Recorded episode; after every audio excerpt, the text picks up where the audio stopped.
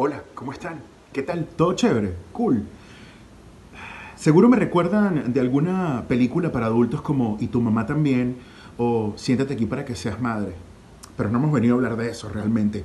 Hoy los vengo a invitar a que vean el primer capítulo de esta temporada de Maracay Extrema Podcast. Vaya. 7, 6, 5, 4, 3, 2, 1, ready. Esto es Maracay Extrema Podcast por YouTube, Spotify, Instagram TV. ¡Épale! ¿Qué tal?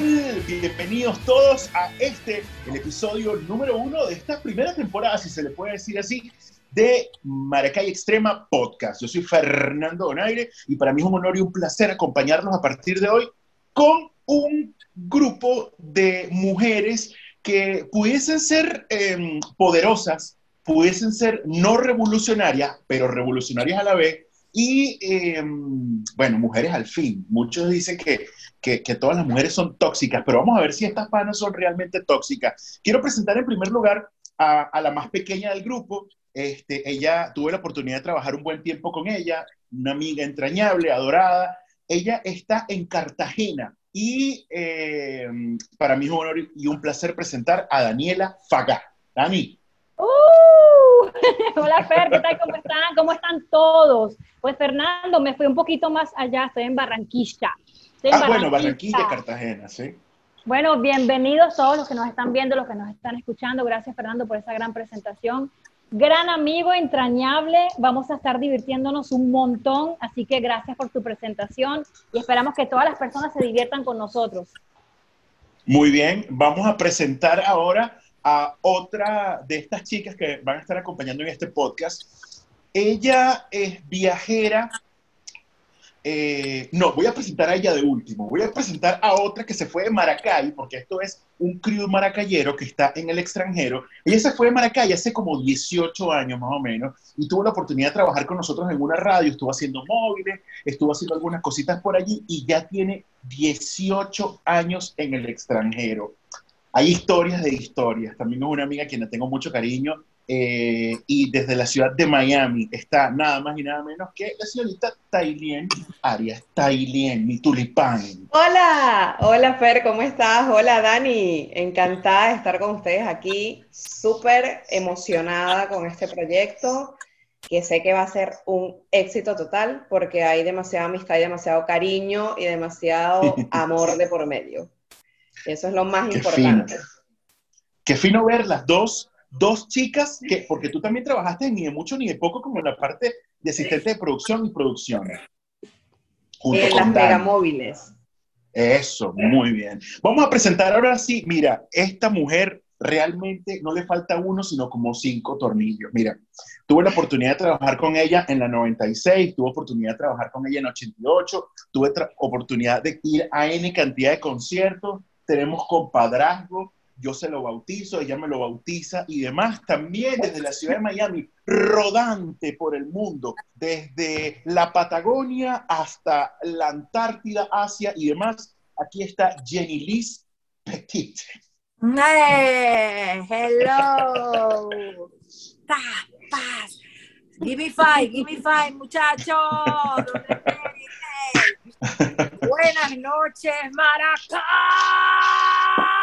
Si yo no lo hacía, no soy yo.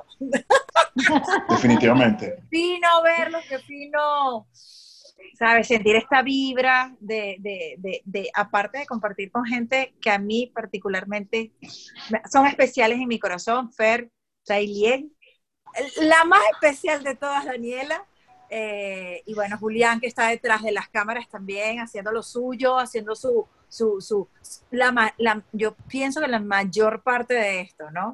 Eh, así que bueno, aquí estoy. Muchachas, mm. muchachas, un honor y un placer que acompañen en este primer programa y por supuesto vamos a estar los cuatro interactuando durante todo este podcast. Yo quiero que por favor una a una eh, me cuenten y vamos a empezar ahora de atrás para adelante, qué ha sido su vida en los últimos años Jenny. Wow. Últimos años, hablemos de cinco. Eh, Dale. pues eh, mm, sí, eh, desde que me fui a Venezuela, eh, me fui a Argentina, mo- eh, moré, ya con el portugués bendito.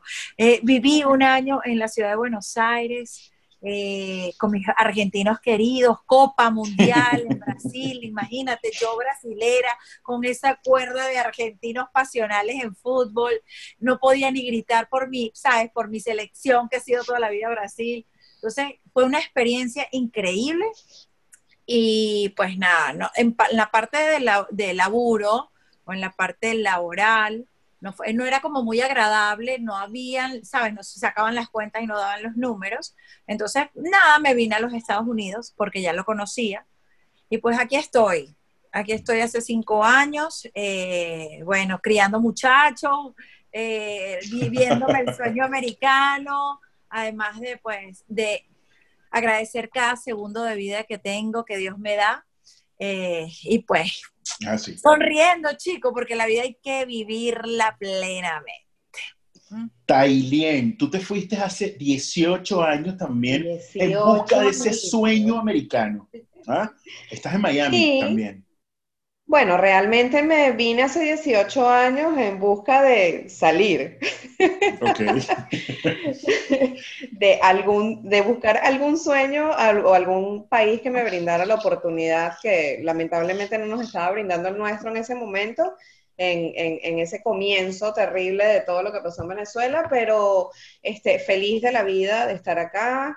Extraño mi país enormemente, definitivamente. Extraño mis playas horribles pero este país me ha brindado la oportunidad de desarrollarme profesionalmente muy bien, eh, de tener una familia, de estar tranquila y pues la verdad que tengo dos niños hermosos, una de 10, uno de un año y medio, así que trabajando mucho, estoy en un área totalmente aislada de lo que es el periodismo, eh, en- eh, a lo que le huí toda mi vida, los números en accounting. Claro. Pero pues la verdad que, que me va de maravilla, o sea, me parece, me parece que es una experiencia nueva, es, una, es como el reinventarte en un área que de repente no habías explorado y que, y que ha sido bastante gusto estar en, en, en este proceso. Qué fino saber de ti, Tailien, y bienvenida a este crew. Vamos con, eh, eh, va- vamos con alguien que también, le- le- a las tres les tengo mucho cariño, mucho amor, a una cada uno en especial, pero a Dani más porque eh, fue una de las primeras personas que eh, me recibió de una manera increíble aquel año 99, en la 96, valga la redundancia. ¿Qué Es pasó, la, Jenny? mamá de, es la mamá de todos. No lo digas. Pero bueno, Es la mamá de la radio. es la mamá de los pollitos. Y Dani, este, pues hicimos una, una llave muy chévere. La primera vez que trabajamos juntos lo hicimos un sábado en una cuestión de mezcla ahí en la radio. Y nada más adelante trabajamos en, Color, en el extinto Color, un programa que se llama El Show del Mango, que después terminó emigrando a Maracay Extrema. Dani, bienvenida y dinos en qué parte del globo terráqueo te encuentras. Pues querido, me encuentro, como ya les comenté a todos, eh, en Barranquilla. Eh, ya tengo aquí cuatro años y pues me ha ido bastante bien, pero no en el ámbito y en el medio en el cual me desenvolvía. Y me desenvolví durante 20 años en Maracay Estado Aragua, eh, que eran medios de comunicación como televisión, radio, donde conocí a toda esta hermosa gente que están viendo y también tiene que ver mucho con el modelaje, porque a Tailien también la conocí en una en un evento que tenía la gente de retos. Eh, Wow. en, en aquel entonces Tairene era pequeñita, delgadita, cabello corto, muy chispa, muy chispita, yo la conocí ahí y creo que tenía 15 años, algo así, ella. No Sí. recuerdo bien si eran 15 años, porque un concurso de los teen, teenagers, algo así. Y de verdad que la pasé muy bien con todos, eh, desde mis inicios hasta el final. Tengo aquí cuatro años en eh, Barranquilla y actualmente lo que hago es impartir clases de italiano, impartir clases a niños eh, y adultos también con el italiano, pero no he logrado hasta el día de hoy con la gente maracayera de volver a los medios. No es tan sencillo, no es tan fácil. Eh, pues como dicen todos, afuera no nos conocen, pero nos van a conocer. Así que ahora estamos en Maracay. Extrema nuevamente. Eh, gracias también a Julián y Otto, gracias a él, gracias a Fernando por ahora llevar la batuta de lo que es esta obra maestra con esta gente tan hermosa que tiene mucho por dar Y sé que va a salir algo muy bueno de acá porque vamos a resaltar a mucha gente, vamos a resaltar mucha gente, vamos a buscar muchas personas vamos a tener el placer de saber qué están haciendo y qué tantas cosas buenas pueden darnos a todos. Muy bien. Y de eso vamos a estar hablando durante el programa y, por supuesto, durante los próximos capítulos de este, eh, de este podcast. Muchachas, vale la pena destacar que los cuatro, excepto Jenny, que, que es hija maracayera, pero eh, adoptada, lo- los tres, por lo menos Dani, Tai y, y yo somos maracayeros, y Jenny es barquisimetana, pero ella también se siente muy maracayera. Esto vale la pena destacar que es eh, este programa es para, como dice Dani, para resaltar el gentilicio del maracayero que está extendido en todo el mundo, esta diáspora de maracayeros. Jenny, Esto, esto me lo estoy vacilando. Ey, Fer, pero ya va, antes de caer en los temas y los tópicos y tal, nos presentaste, nos preguntaste a las tres, ¿y tú? Cuéntanos, yo, ¿qué haces? bueno. A ver, Bueno, para, para, para nadie es un secreto que yo estuve viviendo un par de años en Estados Unidos. Eh, luego me fui unas vacaciones cortas a Lima a visitar a mi familia. Mi hermana médico está viviendo allá. eh, y bueno, y mi familia por parte de mamá está toda en, en Lima y fui a visitarlos y iba por mi cumpleaños y me terminé quedando por seis, siete meses. Y luego dije, nada, voy a hacerme... hablamos. ¿Cómo? ¿Te recuerdas? Hablamos, Hablamos. cuando estabas en Perú.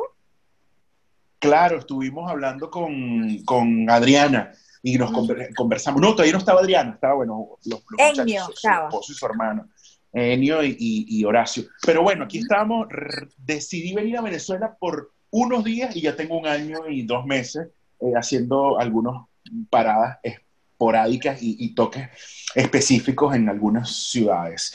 Eh, yo estaba en, en la ciudad de Orlando eh, para emigrar y para salir nosotros de Venezuela ha sido muy difícil. De repente Tai fue la más joven que emigró y se le hizo un poquito más fácil, pero nosotros eh, que salimos un poquito más viejos, se nos ha hecho un poco más difícil y sobre todo, como ya lo dije anteriormente, la diáspora ha sido tal que de repente el venezolano ya en todos lados ha empezado eh, a, a- a- a hacerse notar, a hacerse resaltar de una u otra forma. Volvemos a lo que estábamos hablando. Maracayeros, excepto Jenny, que es eh, barquisimetana adoptada Maracay. Ah, Carigua. Eso. Entonces, Pero- muchachos, Maracay, Maracay, Maracay, extraña Maracay, dímelo, Dani. Eh, que yo nací en Argentina. Yo no, no nací en Maracay, pero me siento Pero eres maracayera. maracayera. Maracayera. Sí, claro. Claro. 100%. Maracayera. ¿Y tú? Dice, yo soy caraqueña. Y yo nací en Caracas, pero me crié en Maracay. La- Pero es ¿Sabes que qué? es cómico, porque sí, porque yo nací, yo nací en Caracas, y, pero ya, yo nací en Caracas y me fui a Maracay. Entonces a mí me preguntan, ¿dónde eres tú de Maracay? O sea, al final nunca soy caraqueña. Exacto. Claro. A mí me pasa igual. Hablando, oh, Fer, hablando de Caracas y, y de Aragua, hablando de leones y Ujú. tigres. ¿Qué pasó con los tigres? Cuéntame. Bueno, primero explícale Eh, a lo- las personas que son los tigres, porque yo pregunto por los tigres y cualquiera puede pensar que son los animales, ¿no? Entonces explícale a las personas que nos están viendo, nos están escuchando. Mira, los tigres tigres. están finos. Eh, eh, Es, es algo que, que me llenó mucho de, de- de orgullo volver luego a estar dos años y pico fuera de Venezuela, el volver a Maracay y volver a retomar la animación de los tigres. Los tigres, el equipo, uno de los, uno de los equipos más importantes del béisbol de Venezuela. Y, y bueno, ahí estamos, haciendo, haciendo algunas cositas como siempre, a- a- poniéndole el sabor a los al estadio y bueno, esperemos que esto acabe rápido para que haya béisbol. Volvemos a lo de Maracay, muchachas, Maracay. ¿Extrañan Maracay? ¿Qué es lo que extrañan de Maracay? ¿Sabes qué extraño? ¿Qué? Caminar por las delicias. ¿En serio? Bendito, te lo juro. Dani, Ir pa- ¿Qué irme para el centro comercial, caminando, ¿sabes? Porque para mí eso fue la bienvenida. Cuando yo llegué a, a Maracay, llegué en una época de mayo y para mí era muy bonita la ciudad, o sea, esa avenida de las delicias para mí era muy bonita y qué fino que yo estaba a una cuadra y la podía caminar sin problemas, porque yo vivía en Baciaragua. Entonces, claro, el- se me hizo muy rápido el diciembre verla adornada, caminar por así por la isla. ¡Ah! Qué hermoso, de verdad. Una de las cosas que extraño de Maracay, aparte de las playas, del estado como tal, caminar las delicias. Para mí es- ¿qué extrañas de Maracay? Eh, hay como cuatro cositas, disculpen que me extienda un poquito, ¿no? Pero No, no, tranquila, uno, tranquila. uno lógicamente, uno lógicamente para mí es la familia porque desde hace mucho tiempo, para mí no es nuevo el viajar, para mí no es nuevo el moverme de un país a otro porque desde el año 45 mis abuelos lo empezaron a hacer, de Italia para Argentina, en Argentina nacimos nosotros, después otra vez para Italia, de Italia para Venezuela, ahora de Venezuela a Colombia, toda una vuelta que durante muchos años pues mi familia lo ha hecho y yo con ellos. Entonces, una de las cosas, o de las, bueno, vamos a decir personas, son personas, que se extraña es mucho la familia, los amigos, aunque nos vemos siempre por Skype, Internet, cualquiera de las redes. Eh, otra cosa que se extraña muchísimo, de verdad, como dice Jenny, son las playas. Es impresionante, pero la playa aragüeña o las playas de Venezuela eh, dejan mucho, dejan mucho y es como una pasión que se tiene por esas playas. La gente cuando logre ir, que cualquier persona del mundo logre ir a las playas de Venezuela, de verdad que se va a quedar encantada. Eh, No van a entender. lo van a entender, sí, lógicamente. Hay otra cosa que yo extraño mucho, es el aire, porque yo he podido ir varias veces desde Barranquilla a Venezuela, lógicamente en un año voy dos o tres veces, pero ahora este año pues ha sido un poquito complicado. Es el aire que se respira, es el aire, simplemente hay una, una gran diferencia cuando tú llegas porque es como que te sientes en tu casa, es un aire Claro. totalmente diferente y, y más, viste, están de acuerdo los perritos, y más cuando es diciembre. Es impresionante, pero en diciembre se respira un ambiente y un aire en, en aquel entonces cuando estábamos allá, eh, pues increíble. Nadie eso no lo porque es algo que sentimos. Saludos. Es así. Tai, 18 años que te fuiste, en 18 años no has vuelto a Venezuela. Sí, sí. Eh, he vuelto dos veces nada más a Venezuela. Este, me vine en el 2001, regresé en el 2002 y estuve Ujú. haciendo algunos trámites de, de papeles para traer acá y regresé luego en el 2008. Voy a pasar Navidades del Once. 2008 al Ah, ocho. 2009 y ya de ahí no he regresado. Este, bueno, yo siento que yo extraño todo. Sinceramente, estoy aquí, me siento bien, pero al final siento que extraño mucho, eh, eh, por ejemplo, lo que decía Jenny, el tema de caminar, mi ciudad. Y- y O sea, eso me perdona que te interrumpa.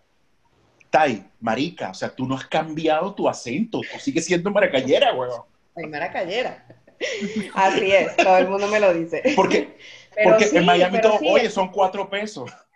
Son Sí, tres pesos, no. oye, ¿qué estás haciendo? no. Tú, eres, No, eres maracayera en Miami. No, yo creo que eso es algo que no sé, va en un tema de autenticidad o de, de la idiosincrasia o de algo que sencillamente es un chip que no, no se puede cambiar así de la noche a la mañana, pero sí extraño muchísimo, sinceramente, como que ciertos lugares en Maracay, eh, locales, el ir a comer pizzas, el paseo Las Delicias y el tema de que, y el, tema de tener todo cerca me encantaba, ¿sabes? Claro. Eh, mis papás tenían un restaurante en el Paseo de las Delicias, ¿te acuerdas? Y eh, padrí- eh, padrísimo me la pasaba allí y era súper chévere. Yo vivía en la soledad, entonces hacía ballet en el conservatorio, hacía música en la Casa de la Cultura, o sea, tenía todo como que súper cerca, iba a todos lados caminando y esa dinámica creo que es algo que aquí me ha hecho mucha falta. Eh, acá vas en carro a todas partes, las distancias son sumamente eh, Largas. largas. Entonces, pues la verdad es que no tienes mucha opción, ¿me explico? Las playas, bueno, es un tema que yo aquí he- he recorrido playas, he visitado playas en otros países y sinceramente ese olor a, a salitre de las mías no, no, no lo consigo en, ningún otra, en ninguna otra parte. Y, y bueno, en Maracay, mira, hablarte de lugares, evidentemente me vine de 20 años, estaba bastante joven, pero ya andaba por ahí rumbeando, por supuesto, como todos. Y, y me encantaba. ¿Te acuerdas un lugar que me encantaba en Las Delicias, que Jenny estaba hablando de caminar por Las Delicias? ¿Te acuerdas de Culincoyo? Sí, claro. O sea, para mí era demasiado bueno ese lugar. En la floresta, ¿no? Yo creo que No, No, estaba un poquito arriba, más arriba, estaba llegando al toro. do- Arboleda, correcto, ajá, por allá arriba. Estaba llegando al toro, sí, casi salsera y merenguera por allá arriba. Sí, Eh, cerca del Central. Mairense, en la acera de enfrente. Es así. correcto. Sí. Acaba de Sí. decir, acaba de decir Tailien, acaba de decir Tailien Culincoy. Dani, tú también de una u otra forma eras rumbera y, y- y salíamos y compartíamos, pero algún sitio nocturno, algún local en Maracay que extrañes de esos 90, de esos 2000. Mira, hay varios lugares. Este, uno de esos era Baja Club, pero era por los eventos de las radios a las cuales pertenecíamos. Se hacían eventos y se hacían eventos también en, en varios lugares ahí en, en el Sabaragua de Maracay, eh, Sí. con una de las radios que era la 96.5. Entonces, eh, se puede decir, ¿no? Se puede decir. Claro, Claro, claro. Total, Ah, bueno, todos la somos mega. ex. Todos La somos mega, ex. sí, la Mega 96.5 FM, genial, porque desde allí conocimos muchas agrupaciones y muchas personas a las cuales también, con las cuales compartimos, como Acier Casali, Caramelos de Cianuro, Fauna Crepuscular, eh, el de pelo, La P eléctrica. eh, eso, Pixel. eh, Pixel, eh. Pixel. Eh, cantidad de agrupaciones musicales y también de, af- de afuera, porque venían este, gente de afuera, la colombiana, que me nombraron a Echeverry también. Cantidad de personas que de verdad fue un placer compartir con todos ellos y en todos esos medios de comunicación y lugares es donde compartíamos con Jenny, con Tailien, con cantidad de otras personas bien conocidas en el estado de Aragua, Maracay y toda Venezuela. Eh, otro lugar que podría decirte, aparte de, de, ah, De. Barbas, de Barbas, De sí, Barbas. de Barbas también. Y un lugar que últimamente también se, se dejó colar mucho, eh, Bar de Freddy. Y otro también puede ser para mí y para mucha gente las ballenas, porque uno al final moría ahí en las ballenas o morías en la playa. Morir es una forma de decir que terminabas, tu día. Llegaste al llegadero. Exacto, terminabas tu día en ese lugar hasta que después pasaba, para allá. pasaba la coctelera y te, te quitaban del sitio, ¿no? Una cosa así. Pero bueno, este, esa, esas eran la- las, las vueltas que dábamos con, con los eventos y con todas estas personas maravillosas que, que íbamos conociendo. Es así. Eh, Jenny, ¿qué extrañas? ¿Qué, qué local o qué sitio nocturno? ¿Qué, qué onda estas extrañas de la ciudad? Eh, ya al final yo no estaba saliendo como mucho, yo invitaba a mis amigos para mi casa a beber vino. en realidad el tema de inseguridad me tenía un poco su- perturbada, entonces ya casi al final de, de- de irme y de despedirme de la ciudad jardín, eh, mira, Galenos. Galenos para mí fue una clave en mi vida. El Chema, el Chile, Wow. lo sabe. Este, o sea, era amanecer ahí, la vibra del lugar. Eh, cuando yo llegué a la ciudad de Maracay en el año 2001, obviamente era una pichona porque mi mamá siempre me ha tenido sometida, entonces claro, salir de la ciudad de Barquisimeto, que dentro de, me- dentro de todo mi mamá medio me cuestionaba, llegar a la ciudad, de- Ujú. la ciudad, Mara- la ciudad de Maracay para mí es, esa es mi ciudad, yo no soy de Acaribo, yo de dónde eres tú? De Maracay, yo digo eso, así clarito. Ah, pero es que yo nací en, Mar- yo nací en Acarigua, pero es que yo, mi casa, mis hijos son de Maracay, ¿entiendes? Sí, es, especial ese capítulo en mi vida. Entonces, conchale, eh, el-. No importa, no importa, no importa, dale, dale, dale, dale. Eh, Coño, dilo, con, dilo, con- dilo que te iba a salir, dilo, dilo, dilo, dilo, vamos. Me acordé de Iván Moré, chicos. Coño. Me acordé de Iván Moré porque una vez, la única vez que pienso que me quedó mal así en la radio fue que sonó una canción, ahorita no me viene a la mente, y yo dije arre al aire. Y me quedé en el re, y miro a Iván, y que no había para dónde agarrar. Dije, chísimo. y dije, me mató Iván, me mató, me mató. No, vainas que pasan.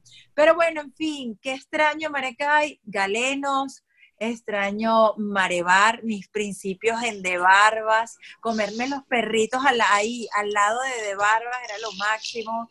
Eh, bueno, ¿qué te puedo decir? Amanecer en la Macarena con Aguamala, que tocara la guitarra Jesús, el Chu, eh, cosas como esa, la, la, la inocencia del pueblo como tal, de poderte parar y no tener miedo de que te vinieran a hacer daño. O sea, es la guarapa Sí. de las delicias, por Dios, eso es lo que requiere realmente uno, uno debe La del toro.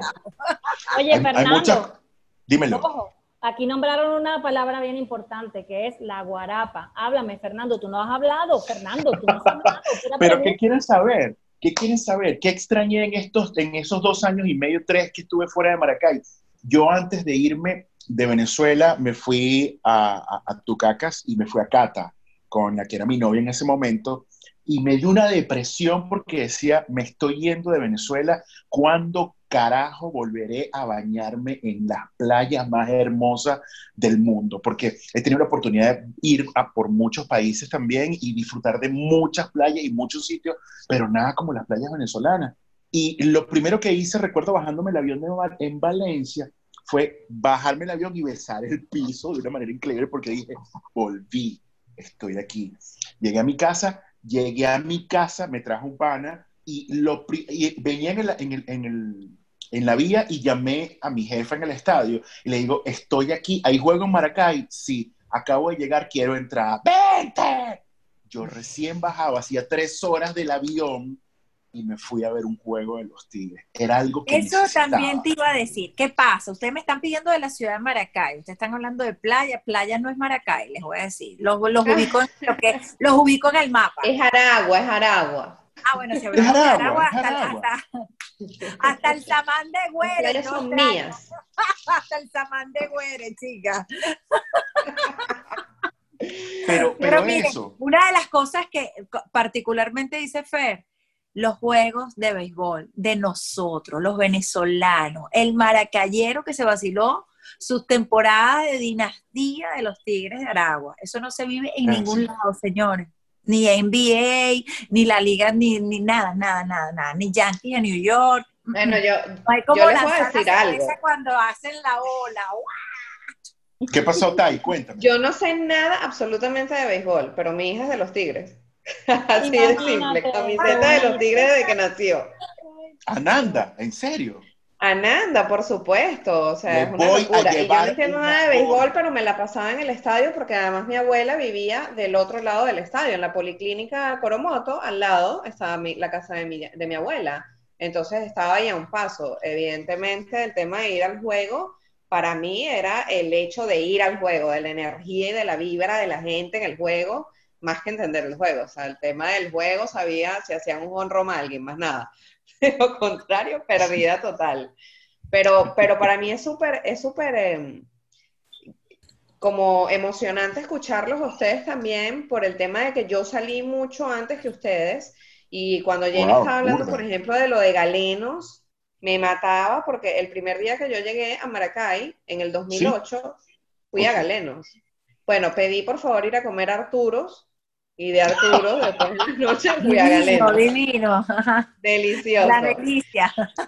Oye, Fer, de, recordemos. De allí fue la locura, o sea, yo de Galenos no salía, era un tema de que todas las noches vamos a Galenos, vamos a Galenos, vamos a Galenos y me la pasaba súper chévere. Y al sol de hoy hay veces que estoy en la calle o pongo el Spotify o pongo cualquier cosa y me sale alguna canción random así que ponían en esa época y es como Pásame la botella.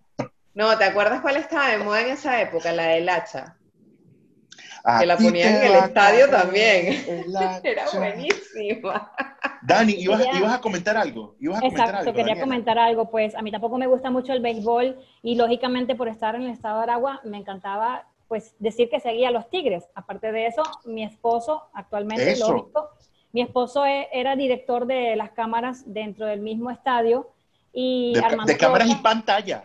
Armando, como dices tú, Armando La Trampa, Armando Rocha, este, conocido en los bajos fondos como Armando La Trampa, muy amigo de, de, está allí Igor Chulina, está Jonathan, estaba Jonathan Cedeño, eh, Rafael El Pelón, el Pelón, por ahí anda Armando diciéndome los nombres de las personas que no recuerdo. Un abrazo Armandito, un abrazo Armandito. Un abrazo para ti Armando, te mandan todos los chicos. Entonces, eh, que muchas gracias.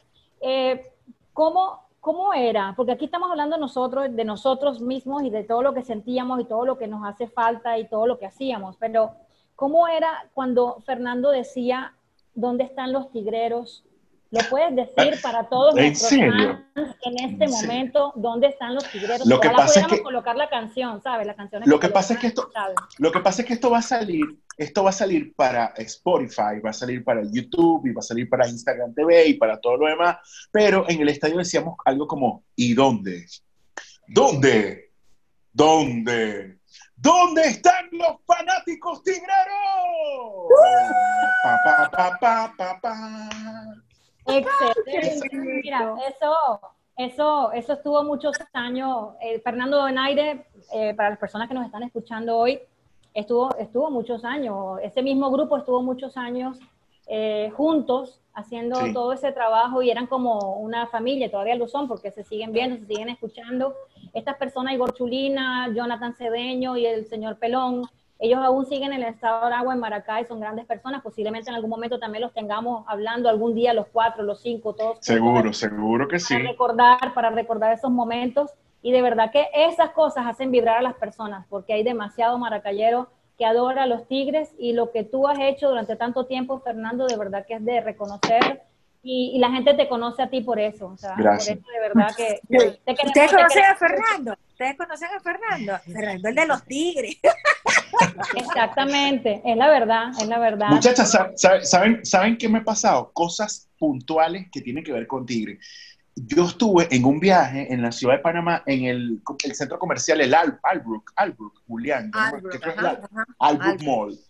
Yo iba subiendo por las escaleras y un carajo, un carajo con su hijo, me para un tipo, me para que, tú eres el chamo de los tigres, tú eres el chamo de los tigres. Y yo, sí, sí, sí, ¿por qué pasó algo? Nosotros somos magallaneros y por culpa tuya perdimos. Ay, Dios mío.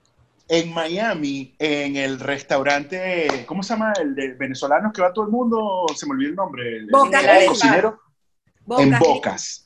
En Bocas, yo estaba con mi novia, fuimos a comer y había que anotarse, habían como cinco mesas adelante.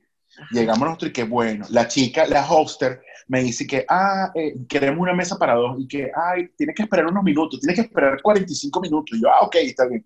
Entonces nos abrimos, un- un- un- nos ponemos a un lado y ella se me acerca y que, tú eres el chamo de los Tigres de Maracay, ¿verdad? Y yo, sí, yo iba al estadio y no sé qué, y yo me gané un concurso participando con usted. Y yo, en serio, sí, ahorita te llamo.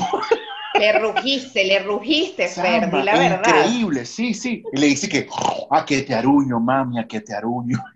Mira, Cosas así. de, en de Lima, aruñar, en Lima también me pasó algo así. Cuéntame, Jenny. Ajá. Hablando de aruñar, eh, aruñar eran los, los términos, o siguen siendo los términos de reggaetón, ¿no? Que invadió Claro. nuestra ciudad, pero definitivamente creo que los cuadros estamos, eh, por lo menos tuvimos un alma muy genuina a nivel musical. Entonces, hablando de música, a ver, rapidito, rapidito, ¿cuál fue el último concierto que recuerdas haber ido en Maracay? Por lo menos, Daniela. Ay, pero porque yo... Rápido, Daniela, Daniela, rápido. No. ¿qué pasa? No me Bueno, acuerdo, no me acuerdo. Pásalo, pásalo, pásalo, pásalo, pásalo. Mientras El piensa. último que yo fui, el último concierto que yo fui en Maracay fue justamente con la Mega en el Círculo Militar. Ujú. En el Desorden. Círculo Militar, Ok, pero ¿qué viste? oh my God, es que está, mira, estaba Genitalica, Perdiste, perdiste, perdiste. Genitálica, genitálica. Estaba Genitalica, este estaban concierto, los mira, mira, este concierto, este, este, este. Fer, eso es una tengo todos, tengo todos mis pasecitos. Te los voy a traer. El, el, el Genitalica. El de Genitalica Quinchango, este, este, mira. Caramelos Este, de cianuro, Pixel. este. Oh Ese my puede haber God. sido. Sí, el, el 12 fue. años, 12 bandas. Tango. Sí, ese mismo es. Yo lo tengo todavía también, sí. Pero le voy a mostrar uno a. Dani. Mientras, mientras va pensando ahí, mientras va hablando, siga, siga, siga, siga. Bueno, ¿quién me dice Ajá. más? No sé, Fernando, Bueno. ¿cuál fue el último concierto que fuiste en Maracay? El último concierto fui el año pasado en el Teatro de la Ópera, un concierto sinfónico al rock, eh, al rock del mundo, pero el que más me tripé también fue el, no, eso fue antes de irme de Venezuela, o, o- o cuando volví, uno de Aguamala, brutal, brutal. Dani, mira para acá, mira para acá, Dani, mira, mira, mira. Uy, el aniversario, el aniversario no dio Ah. mucho ni de poco, programa de la Mega con Vicky Quintero, Daniel Pagán. Un Pero saludo ese para, cuál fue? ¿En un qué saludo para año? todos. Eh, ahí no sale el año, por favor, que no me acuerdo, no me acuerdo. No, no, este es lo que está buscando hoy, Fuerza Ajá. Mega. Ok, buenísimo. Yo tengo esa franja todavía. Eh, voy a buscarlo, voy a, voy, voy- voy a, voy a- Eso, saludos a todos los compañeros, a nuestros compañeros de trabajo, pero antes de, de, de saludarlos y nombrarlos de repente uno por uno, Jenny, ¿cuál fue el último concierto que fuiste aquí en Maracay? Mi último concierto fue el de Cultura Profética, chicos. Cultura Profética. Excelente. Eh, allá ¿Dónde arriba fue? con la gente de el fe- Festival Full Reverberancia, que bueno, se encargó de darnos mucho reggae en la ciudad. Cuánto, cuánto, cuánto no, no, no, no coreamos las canciones de Dred Maray, las de Cultura, las de Soja, ah, wow, Morodo, mira, un gentío, de verdad que yo siento que, bueno, en la parte del reggae, esta gente se dio mm, una buena época, nos dio buenos momentos, así Sí, que ese fue el último concierto, de verdad, Cultura, siempre, forever and ever. Bueno, todos los Muchacho. carnets que tiene, todos los carnets que tiene Fernando allí, de todos los, los cositos que, que llevas de recuerdo, yo fui a todos esos conciertos, porque en ese Claro. momento pertene- pertenecíamos al clan de la Mega, a los locos de la Mega, cuando Virginia Suárez, en ese momento era productora de productora de los programas que estaban en ese momento, La Guarapita, ni de mucho y cantidad de, de otros programas. Este, y em, a todos esos yo fui, pero que, que me acuerde cuál fue el último, no sé, porque además que me- también me moví un poco de, de Maracay y no seguí pues en, en conciertos. Además que después ya no se dieron más conciertos, como los que se dieron en ese momento. No Daniela, hubo. fuiste, Daniela, fuiste a uno de nicotina, el último fue el de También. Un abrazo a Jason Serpa, que acabo de encontrármelo hace poco y hicimos contacto. Muchachos, hablando de eso, hablaron de nicotina y todo eso. A, a- a compañeros de esa época, gente de radio, no solamente de la Mega, sino otras radios que recuerden y que podemos traer a colación en este momento. ¿Aló? Ok, creo que se perdió la comunicación con Fernando Donaire, pero seguimos hablando nosotras, no hay ningún Pero, problema. ¿a, te re- a quién recuerdas, Daniela, en este, Bueno. en este primer programa? Claro, a los muchachos de la radio, yo tengo muchos recuerdos con todas las personas que trabajaban del lado, del, del otro lado del micrófono, es decir, a todos los operadores. Está Henry León y el inolvidable, inolvidable 100%, Elvin Acurero Bola 8, el que estaba siempre en vale. Él nunca se me va a olvidar. Lo que pasa es que tenía la cabeza bien redonda y era calvillo.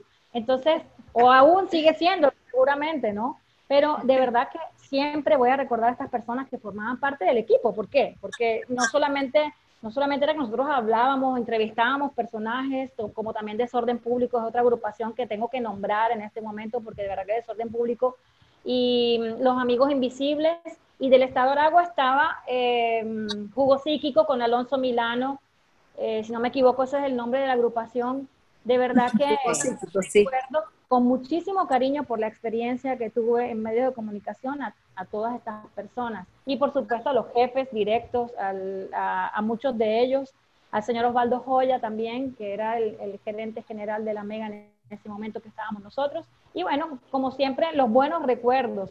Tailien, cuéntanos cuando llegaste a, a Estados Unidos, a donde llegaste, eh, que te fuiste de Venezuela, cambiando un poco el tema, ¿qué fue lo que tú hiciste cuando llegaste fuera de tu país? Porque en nuestro país nosotros somos personas conocidas y nos movimos en algún ámbito, pero ¿qué fue lo que hiciste inicialmente cuando llegaste a ese país a donde fuiste? Cuéntanos.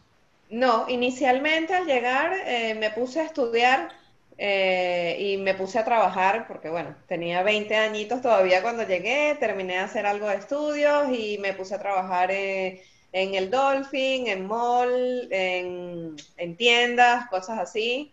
Este, bueno, para hacer quite entre el trabajo y el, y el estudio. Y ya después finalmente sí comencé a trabajar con compañías acá, mm, totalmente alejada del medio, o sea, del medio de radio, etcétera, etcétera. Em, como les dije, después de haberle oído tanto a los números, terminé trabajando en la parte de accounting y bueno, me desarrollé con varias compañías aquí latinoamericanas, argentinas, sobre todo.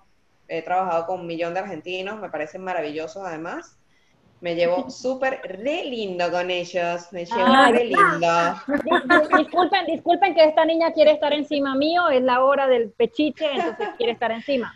Ella se llama Lupi. Y cuéntanos un poquito, Jenny, este, aparte de tus actividades como trabajo, ¿qué otras actividades has podido desarrollar donde te encuentras? ¿Y cómo te ha ido en esas actividades? Porque yo también tengo algo que contarles apenas termine, Jenny, acerca de las actividades que hemos podido desarrollar fuera de nuestro país. Bueno, mira, apenas yo llegué aquí a este país, lo que hice fue registrarme en una fundación para ayudar venezolanos. Porque cuando uno llega a este país, no todo el mundo te ayuda, no todo el mundo te orienta. Eh, ¿sabes? Es pocas las manos que se tienden, o sea, se, se enlazan así con la tuya, porque cada quien está viviendo su vida y yo no se los critico porque aquí en este país la vida pasa muy rápido. Tenemos que trabajar, tenemos que manejar tres horas, dos horas, una hora y media, pues en tráfico, ¿sabes? Perdiendo tu tiempo en una vida y en un carro, mientras que el mundo se te está pasando. Entonces, yo no los critico, pero eh, yo me sentí como que con la obligación, hola. Sí, está Fernando otra vez. Hola, estoy aquí de vuelta, sorry. Mientras, que, se, mientras que se escuchamos. incorpora, mientras que se incorpora, seguimos conversando. de Entonces, el tema Vaya, está adelante. en que yo me, yo me sentí así como que bien ayudando. Entonces ahí aprendí, eh, sabes que aquí la gente, la gente necesitada iba a iglesias a buscar comida, sabes. Entonces hice parte por The Farm Chair, eh, una, una, una, una compañía donde pues obviamente donaban mucho alimento y dona hasta el, do- hasta el sol de hoy alimentos a las personas que pues obviamente necesitan. Entonces, porque aquí no creas que esto es el, así, todos, todos tienen casa, no, no, no, aquí hay gente de bajos recursos viviendo en calles y, y pues lógico, entonces cuando tú vas y con- conoces esa parte humana, eh, además que el país te hace sientas esta parte humana más a flor de piel, ¿sabes? Porque eh, no es tan fácil conseguir un empleo, te olvidas de lo que eres, comienzas de cero. Entonces, no tienes a nadie, pues solo tú convencer que te den en la plaza para poder trabajar.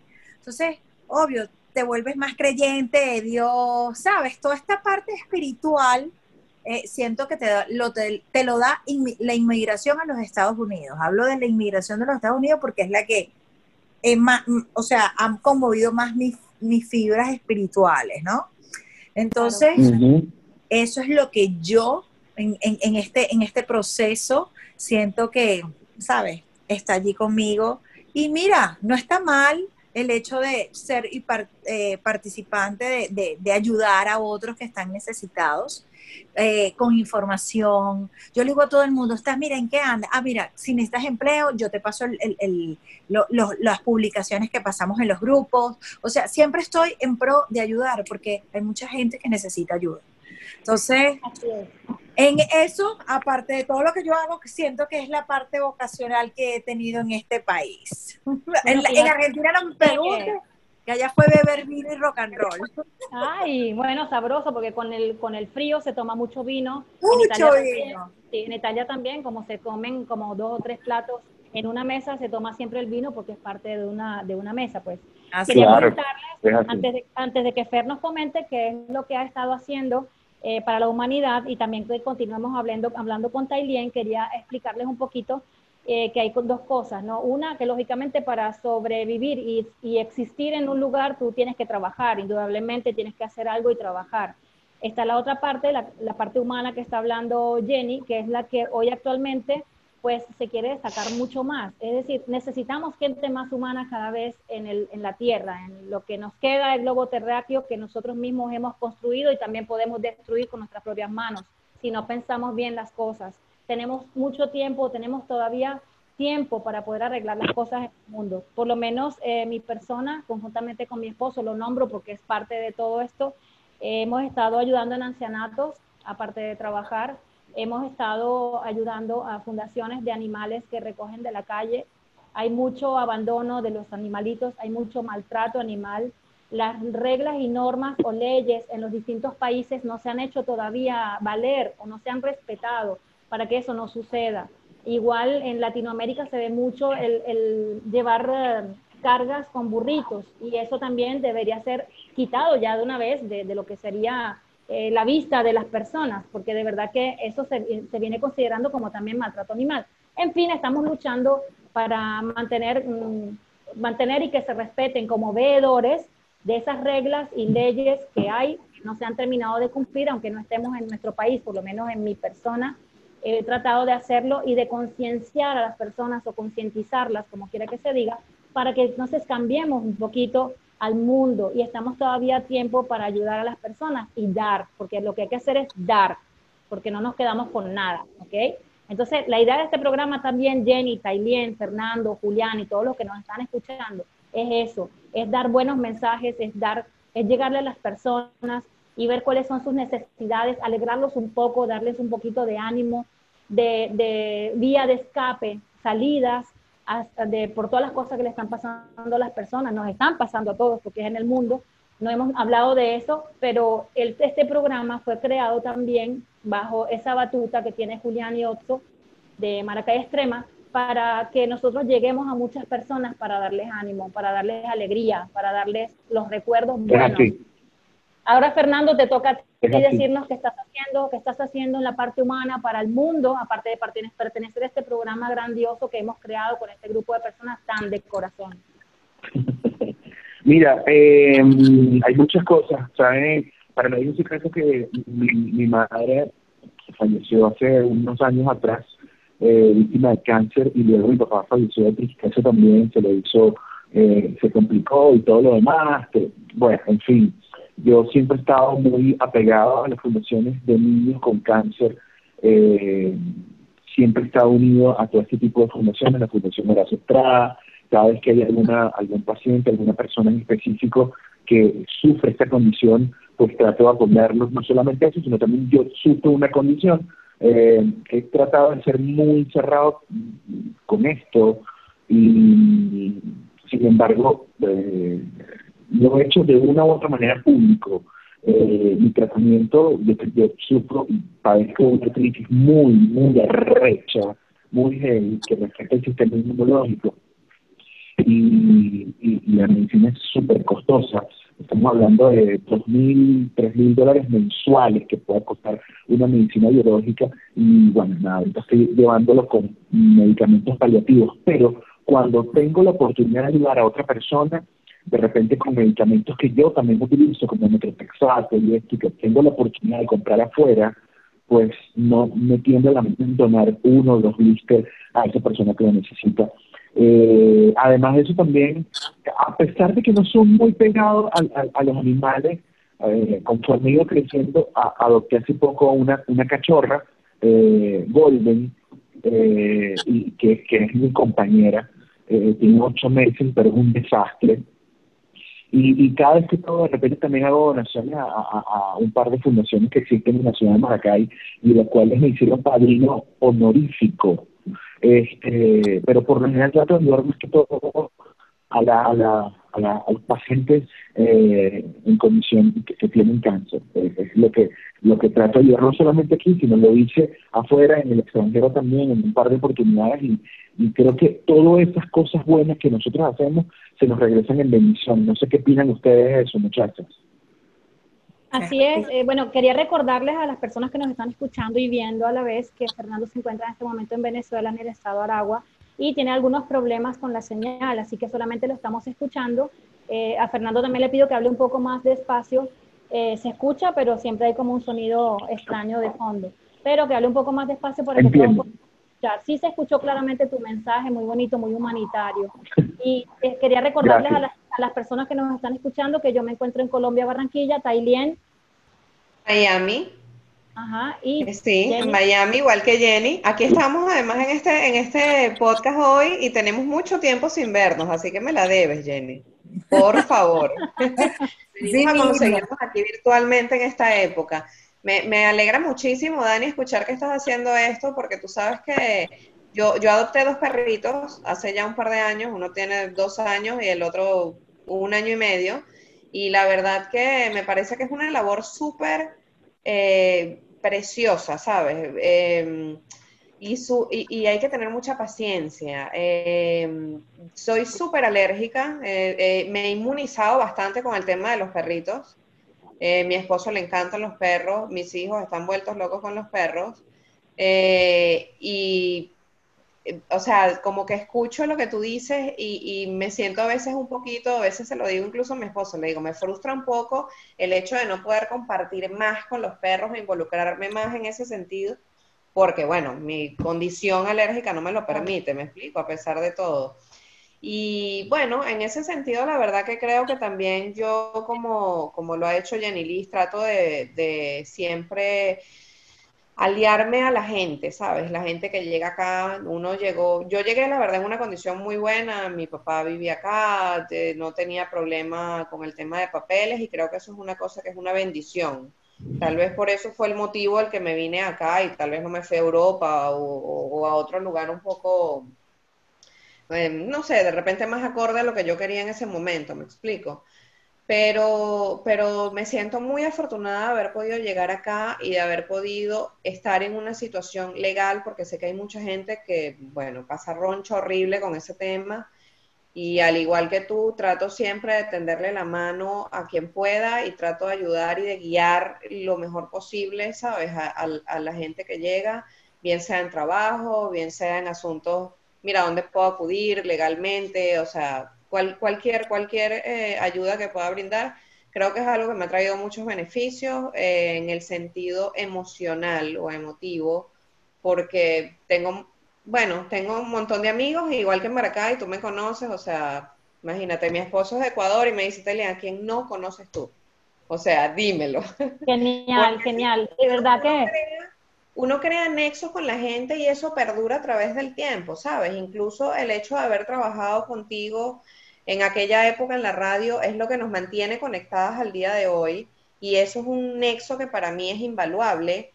Y lo mismo pasa incluso con gente de, de- que conocimos en su momento en la radio, gente de grupos, la gente de Fauna Crepuscular para mí es súper especial. Vladimir Toca- es así, un que punto importante. cada vez que viene lo veo, mantenemos el contacto, ¿sabes? Y son, y son relaciones que al final del día te nutren emocio- emocionalmente eh, a, a lo largo del tiempo y que de repente no, no, no es algo que te da algo, te da más allá que esa satisfacción de saber que hay gente que te quiere y que tú la quieres a pesar de tantos años de distancia, ¿no?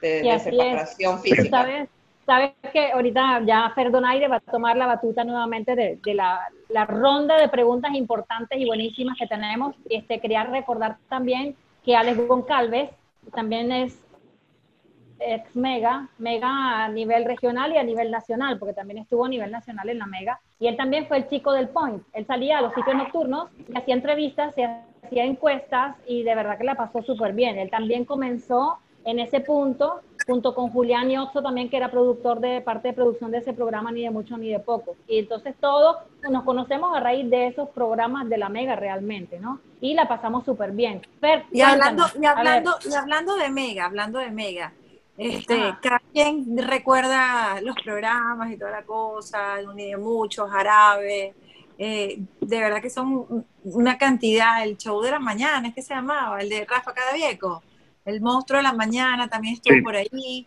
el de, ¿cómo se llama este hombre? Se me olvida, el de las 10, el capo de la Mega, ¿cómo es que se llamaba? O es que, ¿cómo se llama? Ya lo maté al pobre hombre. Ay, Dios, depende. Moisés Magariño, Moisés, yo me acabo de acordar de él. el capo de la Mega. Ustedes no se acuerdan del capo de la Mega, muchachos. Moisés. Magariño. ¿Qué Sí, canción, qué canción de, en el momento que ustedes estaban? Hay canciones que les recuerda algo. ¿Qué canción dices tú, bendito? Estos so- fueron los años dorados en la Mega. A ver. The Beautiful Day de YouTube.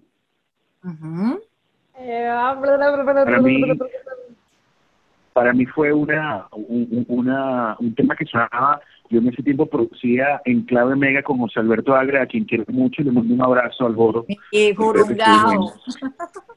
Oye, Eh, Quinchangó, sí, Quinchangó brujería, Quinchangó brujería, ojo, ojo, ojo. Es correcto. Oye, sin ti, sin ti, sin ti, sin ti, sin ti. Blanquito, man. Blanquito. Blanquito. Las de silicón, las de silicón.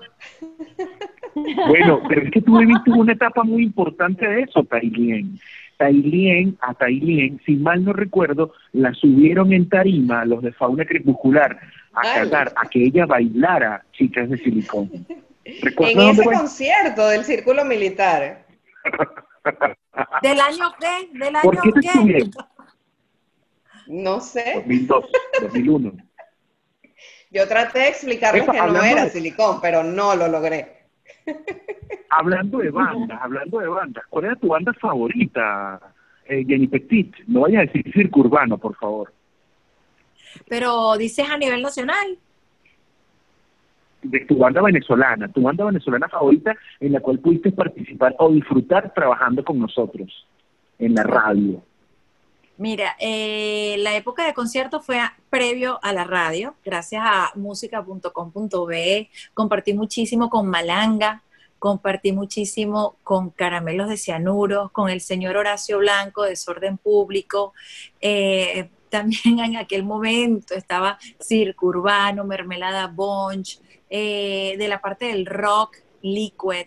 O sea, para mí, Manu, que hoy por hoy está en el cielo, mira, qué rico escuchar a Liquid eh, cantando, ¿sabes? Ese metal bonito nacional. Eh, ¿Qué más? Eh, pero de, de, de, de, mm, de Maracay. Voy a nombrar esta banda. Esta banda para mí es especial, para mí Yo tengo, yo tengo, yo tengo dos bandas. Yo tengo dos bandas y no porque no las demás no sean especiales. Nicotina fue especial, Caos Clicas con Mariano, que hoy por hoy toca eh, canta reggae también. Eh, mira, di- sin dirección. Mira, hay muchos muchachitos que a mí me, me hacían vibrar porque yo vivía por la música nacional. Pero así, así, Aguamala y Zion. Estoy Esas- pensando en doble sentido y hasta triple, con que te hagan vibrar los muchachitos. Ojo con También. ¿Qué pasa? Buenas Ya noches. sabemos quién- Mi lazo, mi amor. Muchachas, ojo con eso. ya sabemos quién hizo vibrar a Jenny, conocida en los nuevos fondos como la del rock. Lo demás lo dejamos a- obviado. Eh, Fagá, ¿cuál era tu banda favorita? ¿Cuál era tu banda Eh. favorita nacional y de repente, de repente les banda, alguna banda maracayera? Eh, bueno, a mí me gustaba mucho a nivel nacional, era Desorden Público y, y Los Amigos Invisibles. O sea, fue el, el en cuatro, en cuatro, en cuatro fue genial, o sea, definitivamente. Este, Porque, ah, porque, ajá, como dicen los chamos ahora, porque, ajá. porque ajá, este, porque ajá, eso es en Colombia, porque ajá. Este, ¿qué otra cosa? Bueno, esos dos, y lógicamente a nivel eh, eh, regional, sí me gustaba mucho mi jugo psíquico.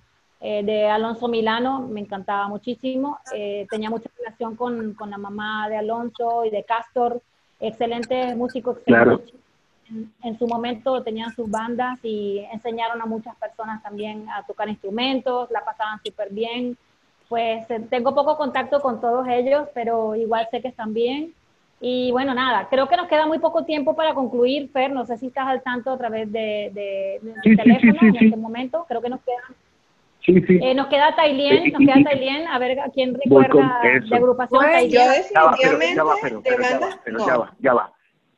Yo por ¿De favor quiero hacer un en este momento. dos? No, no, no, no. Yo quiero preguntarle cuál era la banda que más le ha gustado de todas. Y por favor, no me vaya a decir una nacional porque no, es mentira. A mí.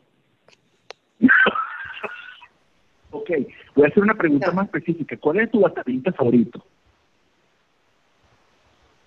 No, a ver, mis bandas favoritas nacionales, definitivamente. La eh, señora Daniela es la única Fauna Crepuscular. de la casa. Fauna Crepuscular es una de mis bandas favoritas. eh, Desorden Público, por supuesto, y Amigos Invisibles. Esas tres a nivel nacional. Y nadie ha nombrado una a nivel local que además era, se presentaban siempre en todas partes y eran, son muy buenos músicos, siguen siéndolo, y es Rebelión Andina. Ah, yo pensé que era ella. Tailien, Tailien, están hablando de baterista, baterista favorito, no era banda sino baterista. ¿Cuál es tu Olvidé baterista decirles favorito? también Re- Rebelión Andina, genial. Genial, Rebelión Andina. ¿Tu Baterista baterista? favorito nacional. Regional. No, no, yo, del mundo. Del mundo. Fernando Donaire. Eh, Alex de Maná. Ok, Pero bendito, Genial, aquí, aquí, aquí, aquí no, hombre, aquí estamos cortando rabo y orejas, mi amor. Aquí no estamos dejando a nadie, pero. no joda. ¿Ah? Mira, pero ¿qué pasó con No Tailien? Se congeló la imagen. Tailien, Que ¿estás se emocionó. Está excited de todo lo que pasó en este capítulo. Mira, quedó congelada.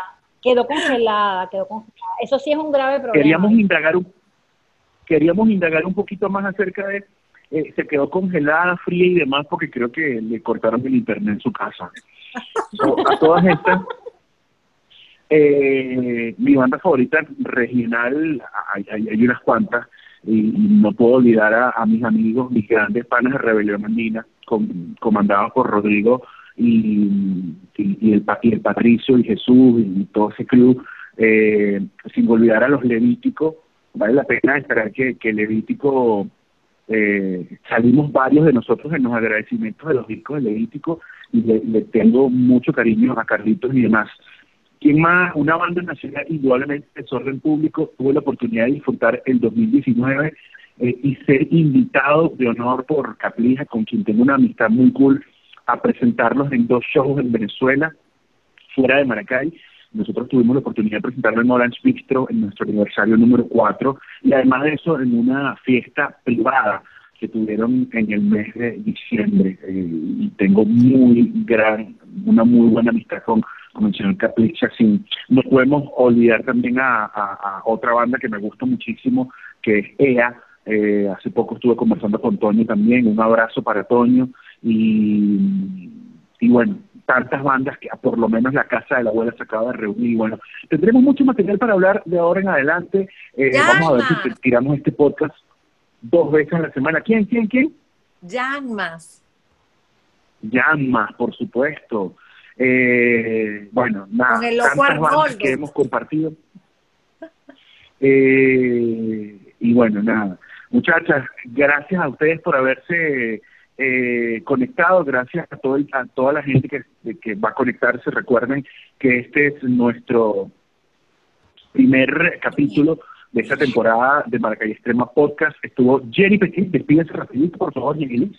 Bueno, Maracay, aquí llegamos y nos quedamos, así que pendiente que se viene el próximo, el próximo podcast y hablaremos de temas súper interesantes. Así Sí. que nos estamos Daniela despidiendo, nos estamos despidiendo. Así es, eh, Tailien, gracias por regresar. Igual recuerda que nosotros seguimos corriendo con todo. Recuerda que yo también, a mí también me gusta mucho Ale de, de Maná, ¿viste? Me encanta cómo trabaja, cómo toca. Este, después hablamos en privado, Tailien. Otra cosa, este, quería agradecerles a todos ustedes por pensar en que nosotros podíamos hacer esto posible, que es Maracay Extrema Podcast. Y de verdad felicito a la gran idea de Julián Otto eh, junto con Fernando Donaire de que esto arranque. Y les vamos a decir algo, vamos con todo y no tienen idea de todo lo que vamos a hacer.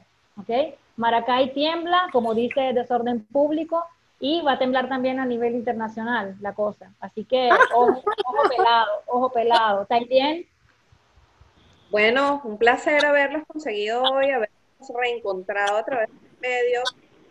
Eh, me encanta haberlos visto nuevamente. eh, y bueno, espero que esto sencillamente explote. Que sea la válvula de escape y la válvula de escape de todos los que nos escuchen. así mismo. Fernando. Muchachas, muchachas, nada, yo quiero agradecerle a todos y cada uno de los maracayeros que se encuentran en, en todo el mundo, regados en todo el mundo, y que hagan llegar este podcast y, y compártanlo. Eh, vamos a estar hablando y, rememoraremos momentos específicos, hurgaremos y jurungaremos la vida de estos cuatro participantes y por supuesto de los invitados que tendremos siempre. Y lo más importante, siempre recalcar, como lo dije el año pasado cuando regresé a Maracay, estés en Londres, en Taiwán, estés en Lima, estés en Bogotá, estés en Nueva York, en Manila, donde sea, donde estés, recuerda siempre que tú eres maracayero, que debes demostrar de qué estamos hechos y que los maracayeros somos arrechos donde nos paremos. Como decía el primer eslogan de Maracay, que mucha gente le hacía ruido, porque Maracay no es un pueblito. No es un Gracias a todos por acompañarnos. Gracias a todos por Hasta acompañarnos en este eh, primer episodio de Maracay Extrema Podcast. Jenny Petit, Tailien Arias, Daniela Fagay, este servidor Fernando Bonaire. A la cuenta decimos, a la cuenta de tres decimos adiós. Uno, dos Adiós. y tres. Bye. Adiós, adiós, adiós.